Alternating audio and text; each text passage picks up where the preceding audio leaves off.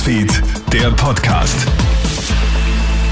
Schönen guten Morgen aus der Krone Hit Nachrichtenredaktion. Felix Jäger hier mit deinem News Update.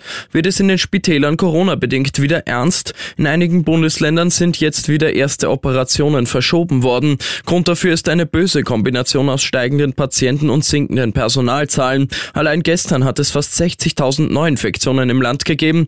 Die ohnehin schon dünne Personaldecke erreicht langsam aber sicher einen dramatischen Zustand und die Lage könnte sich noch weiter zuspitzen, warnt Patientenanwalt Gerald Bachinger. Es schaut so aus nach den Berechnungen, dass etwa in zwei Wochen der Höhepunkt erreicht wird. Es kann aber niemand sagen, ob dann nachher ein rasches Abfallen der Infektionen stattfindet. Und die große Schwierigkeit bei dem Ganzen ist, dass das Gesundheitspersonal vollkommen ausgelaugt ist und diese Belastungen nicht mehr aushält kämpfen auch österreichische Söldner im Ukraine-Krieg. Für mächtig Wirbel hat ja die Schilderung eines deutschen Söldners gesorgt. Laut seiner Aussage hat er in einem militärischen Ausbildungszentrum auch Österreicher kennengelernt. Jetzt hat die FPÖ eine parlamentarische Anfrage an Außenminister Alexander Schallenberg eingebracht.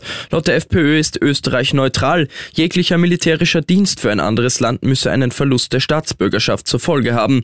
Laut dem Außenministerium hat man die ukrainische Botschaft bereits dazu aufgefordert, die Anwerbung von Österreichern sofort sofort zu unterlassen. Täglich kommen tausende Vertriebene aus der Ukraine auch in Österreich an.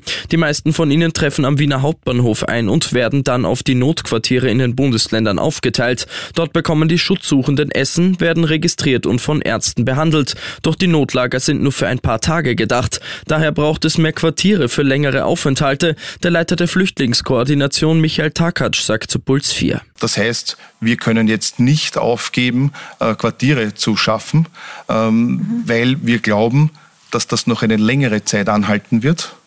Wir müssen die Nachbarstaaten, besonders Polen und, und Moldau, äh, entlasten. Die sind schon ein Flaschenhals und die Kapazitäten sind erschöpft dort.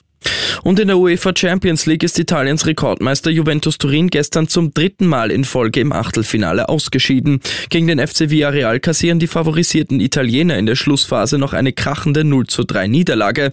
Im Parallelspiel schlägt der FC Chelsea Lille mit 2 zu 1 und zieht ebenfalls ins Viertelfinale ein. Die Auslosung für die nächste Runde findet morgen statt. Ich wünsche dir noch einen schönen Tag. Krone Hits, Newsfeed, der Podcast.